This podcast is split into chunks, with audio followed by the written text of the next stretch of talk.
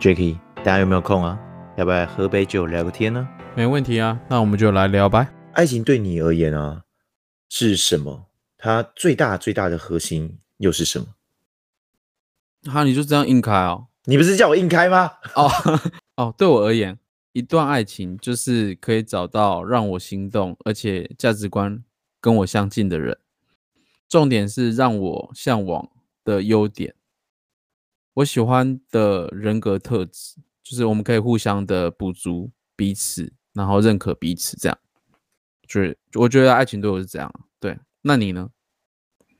我对我而言，爱情是什么？嗯，我觉得爱情对我而言，它是两个很成熟的个体。他们都很完美、很独立，然后只是会因为有了对方的存在而变成升华成另外一个境界。但就算他们有一天分开了，也不会说无法生存，因为他们他们之间的关系并不是寄生，也不是共生，他们就是共一起相处而已。哦，嗯。我但我感觉我比较有点像什么寄生吗？我觉得 对我对我来说没有爱情好像怪怪的，因为我现在偶尔还会觉得，哎，一个一个人好不自在哦。就是虽然我有一直在学着要一个人成长，然后学着一个人就是理解这世界，但有时候好偶尔还是会觉得，哎，我一个人好不自在。因为一直以来我好像都会有另外一半陪我，或者有人陪我讲话这样，所以我现在还是那种怪怪的感觉。这就你可能你讲的寄生吧？嗯，确实有可能。那核心呢？嗯，我觉得应该是自信吧，就是自信可以让我对自己获得到自我的认同感。然后我也会想起上一段失败的恋爱，就不会傻乎乎的把这些问题归咎于自己，这样，因为恋爱中有很多事情是不是用对跟错来呃解决的，或是判断的，而是应该是谁更有吸引力，然后谁在这段恋爱中更有价值，就是成人世界的恋爱都是有条件的，这些条件的根源就在于。你们彼此的价值可否可以 match？嗯哦，嗯，确实，我觉得爱情本来很多事情也不能用对错去去衡量的。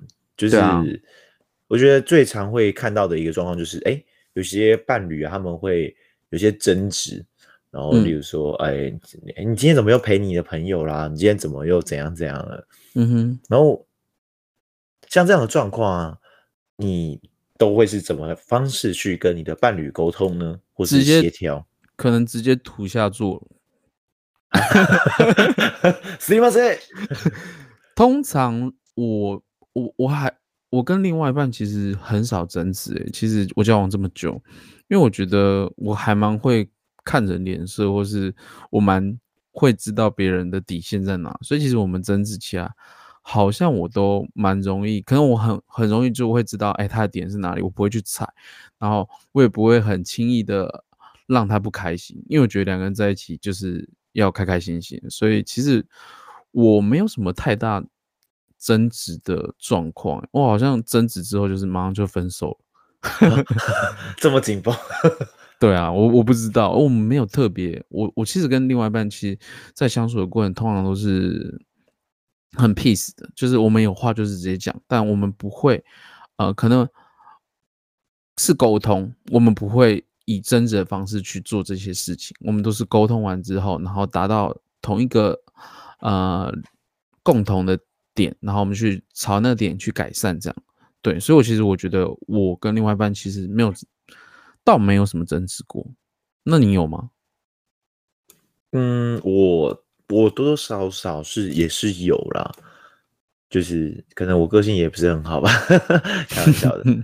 只是呃，像我在跟伴侣有这种不认识沟呃沟通上的一些错误认知啊，或者是争执的时候，嗯哼，我都会用一个方式，就是我们在我在谈感情之前的时候，我都会跟伴侣有约法三章，哎，真的是三章，就是第一个就是。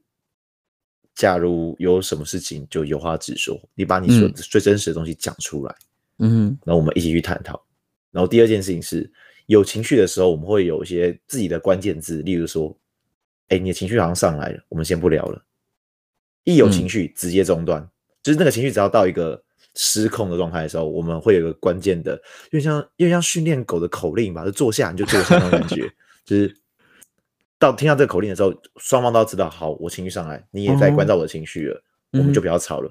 然后这通电话或是这个模式就一定会打断，不论是见面或是视讯，就一定会停止，这蛮有趣的。过各自的就是当下想要做的事情。嗯第三件事情是不吵隔夜，所以在例如说我早上或晚上有这样的争执，anyway，就争执完之后，在睡觉前的时候，我们一定会有一个时间是跟自己沟通，说，哎，思考说到底这这段时间到底发生什么事情，他在乎的是什么，我在乎的是什么，我们之间会不会有一个很棒的平衡点？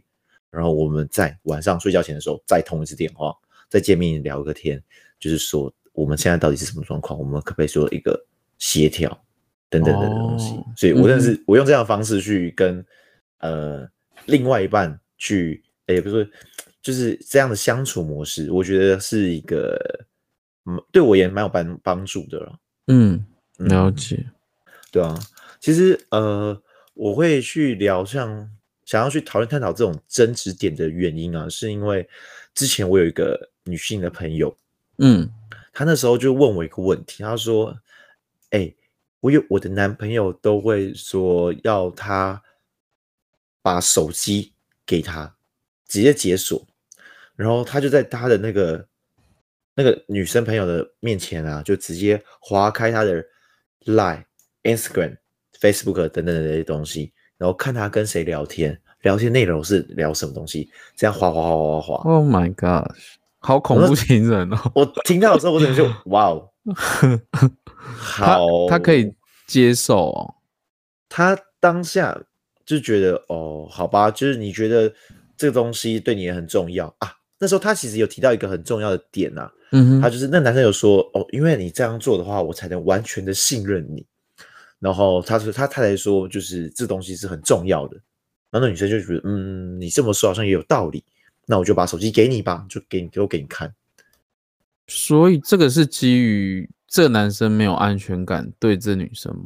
还是这个我不知道啊？我觉得是我不会这样做、因为我觉得看人家讯息这一件事情，我觉得那是隐私。然后我觉得彼此之间在相处还是要有一个空间吧。我觉得这样子已经有点踏入到女生的一个底线了。我觉得啦，我我我如果是我在对待爱情的时候，我我不会是这个方式去做，因为我觉得这个方式，嗯，蛮违背，蛮违背的。对嗯我个人是这样觉得。嗯。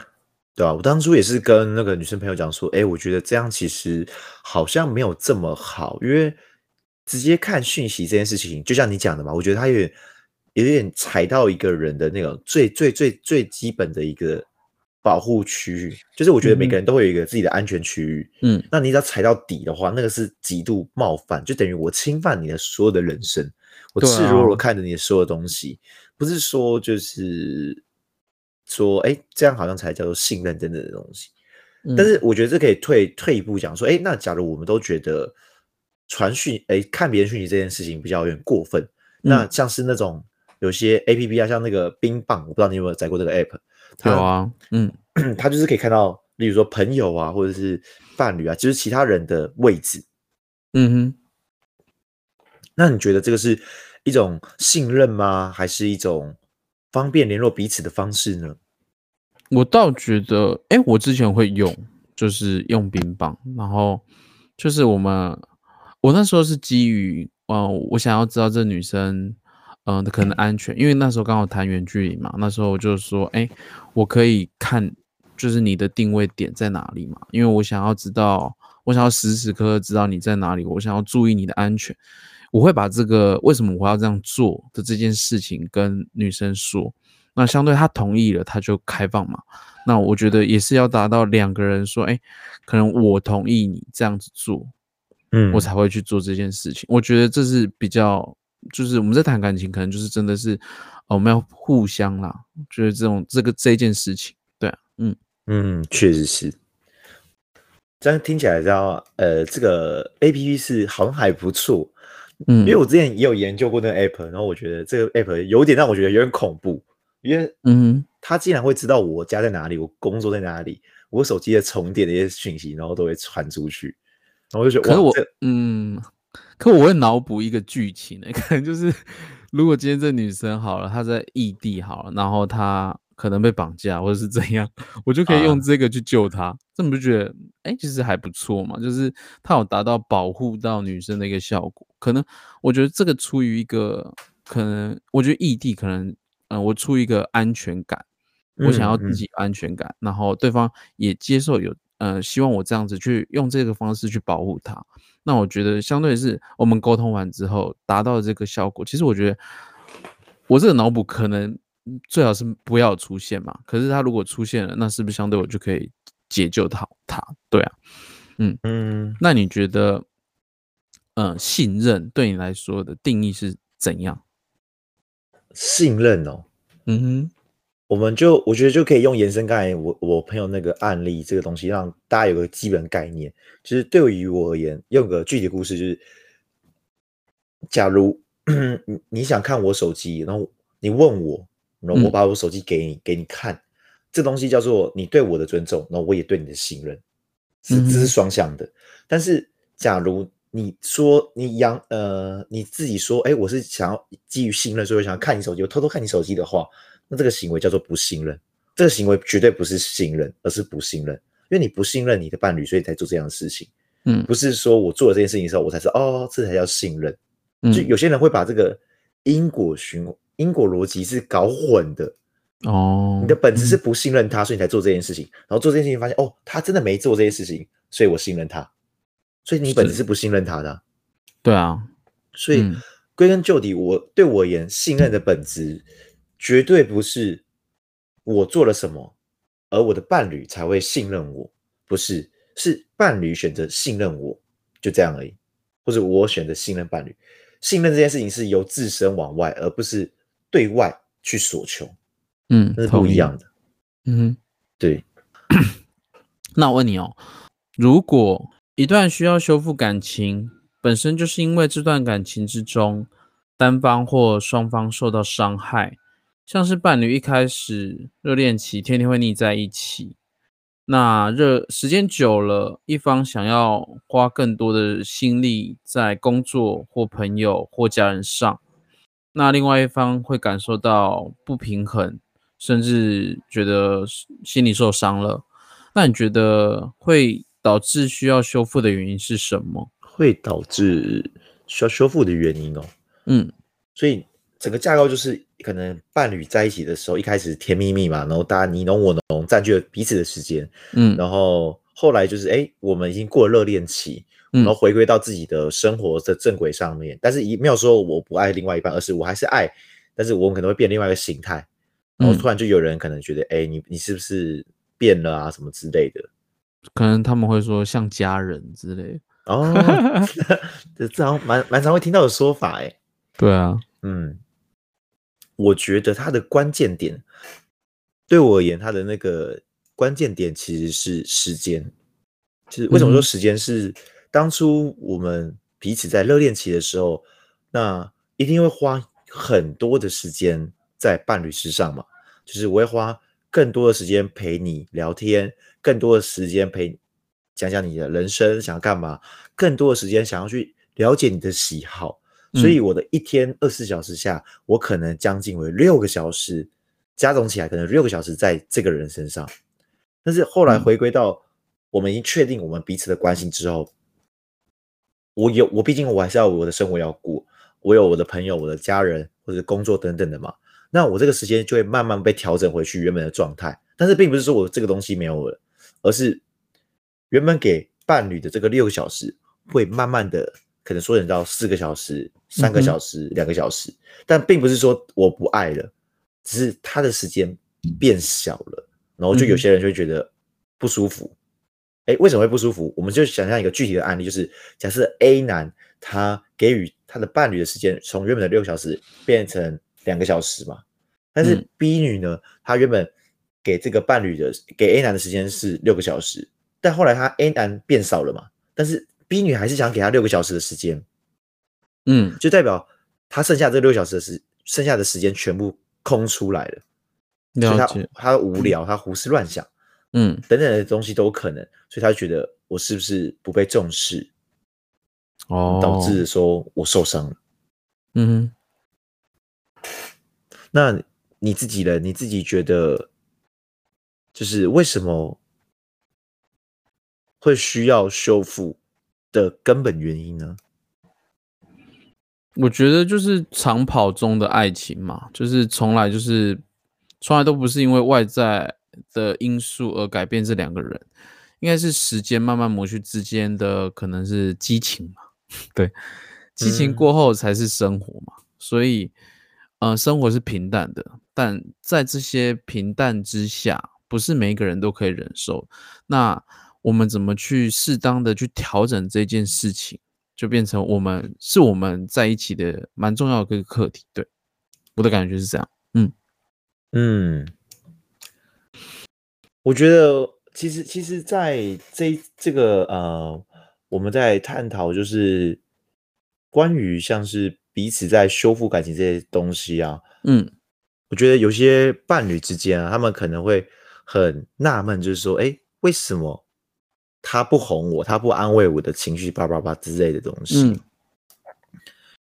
我觉得我们可以先去思考一件事情，就是如果对方在恋爱之中从不跟你讲道理，是一昧的迎合你的话，那基本上不出以下两种状况。第一种情况，对方根本没有想要经营长久关系，所以你说的什么都是对的，你说的什么都是好的，反正就没打算长期投资，大不了换个人而已嘛。嗯而第二种情况就是对方的条件远低于你，他为了留住你，只能接受这些种种的不平等条约。所以哦换言之，你享受比较高的地位，你就要接受他的颜值比你低，他的家境比你差。哦，这句还蛮嗯，没有我我有同感，可以，哦，那我再讲一次，你再反应一次，然后你再接回去。不用不用，跟什么东西？那我继续讲。嗯所以哄人的本质到底是什么？哄人的哄的本质就只是掩盖问题。如果遇到问题，另一半只是不断的、不断的哄，那才是对于这段感情最大的不尊重。嗯哼但是我得要说实在话，有些那种钢铁直男不要这边欢呼说“对啦，就是这样啦”，不是哦，就是这不是这。我说实在话，你连自己的伴侣的小情绪都无法忍受，那真的是活该单身。哼哼，这么我酷、我哦，我就是说实在话，因为你连这样的一个小对方的小小情绪都无法照顾好的话，那你怎么去谈一个长久的一个关系呢？嗯，没错，很多人在感情不顺，就真的只是不知道自己想要的是什么，然后却一昧的想把伴侣形塑到自己想要的样子。嗯然后呃，我刚才在听你的那个，你刚才讲说，哎，爱情的是一个长跑的过程嘛，但我很好奇，哎，长跑总是会有一些插曲嘛，嗯我们举例一个比较比较突兀的一个事件，就是假设伴侣劈腿的话，那这样的关系还能修复吗？这个哦，我觉得我先想一下，应该是说不是不可以修复，但是这个需要非常长的时间。还有这个修复的期间，或许有任何风吹草动，我们这些信任感可能会荡然无存，接下来可能会更难去继续信任这一个人。怕的是猜忌、害怕，又制造更大的裂痕，回都回回不去这样子。嗯不论不论有多少的努力，要避免这一些呃，要完全修复这个，一定是不可能的。嗯，因为这些遗憾跟阴影，它会一直在，然后会一直伴随着你。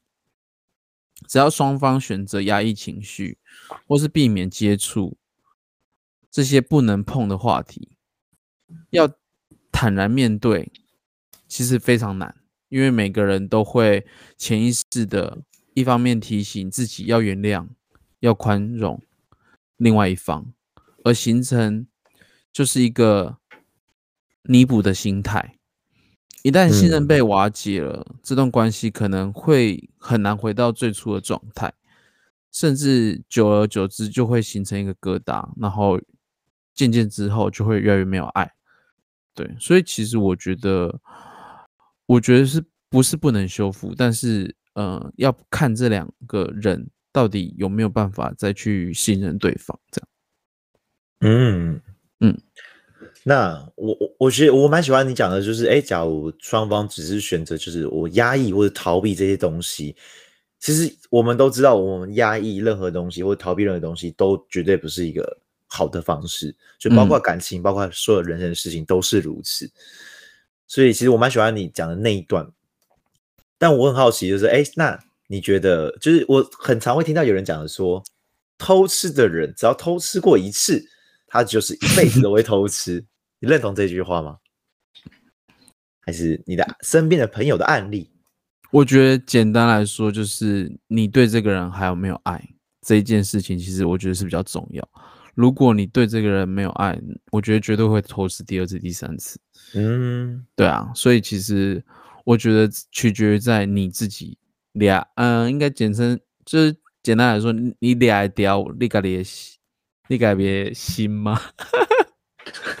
硬要讲台语，可以可以。对，哎，那最后我想要问你一个一个问题，就是你愿不愿意用爱情的长度来换爱情的长强度？我讲错是吗？我觉得我不愿意。哎，大家大家有听得懂我该讲的意思吗？就是一个是等于是爱情的一个比较。长时间的爱情，然后一个是可能比较浓浓烈的爱情的感觉。哦，因为因为简单来说，你看长度跟强度，强度可能就是可能是一阵子一下子，可是长度就是一辈子。就是我如果跟另外一半，我希望我就是可以陪他一辈子。如果硬要这样选，我会这样选，所以我会觉得我不会交换。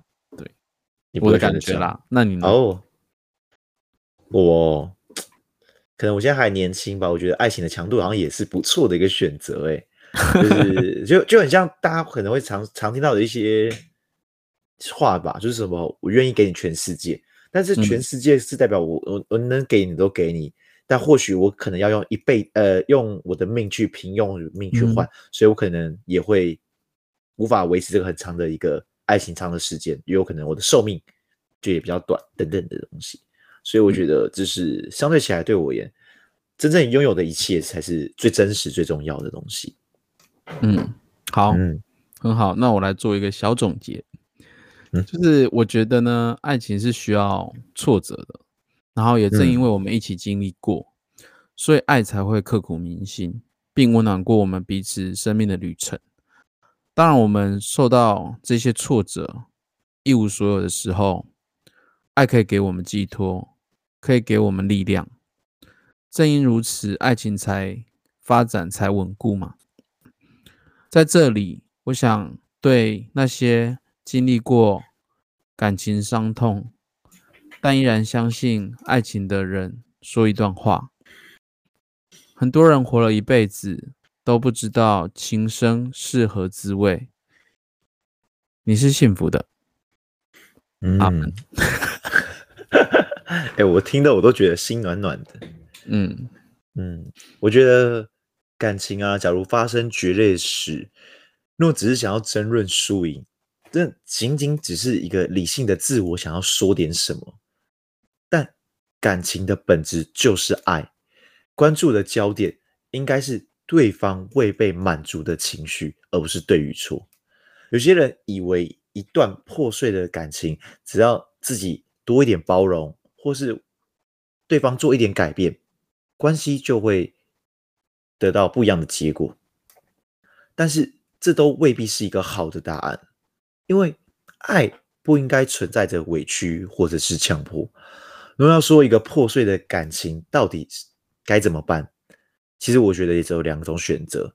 第一个就是提升自我，让自己的成长慢慢影响着伴侣，愿意一起走向更好的生活。而第二个就是分手，放开彼此，给双方更舒服的人生。嗯哼。英文小时间。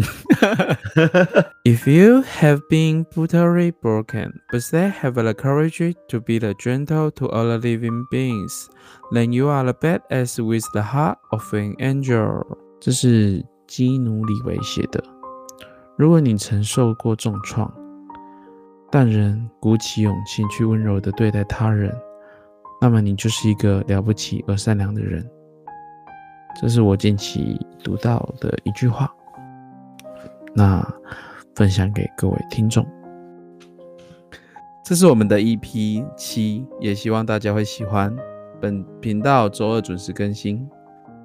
我们两个什么议题都可以聊，如果想要说什么的，也可以加入我们的 Instagram，我们一起讨论一些有趣的事，让生活在对话中慢慢成长。嗯，蛮温暖的一集。可以，拜拜。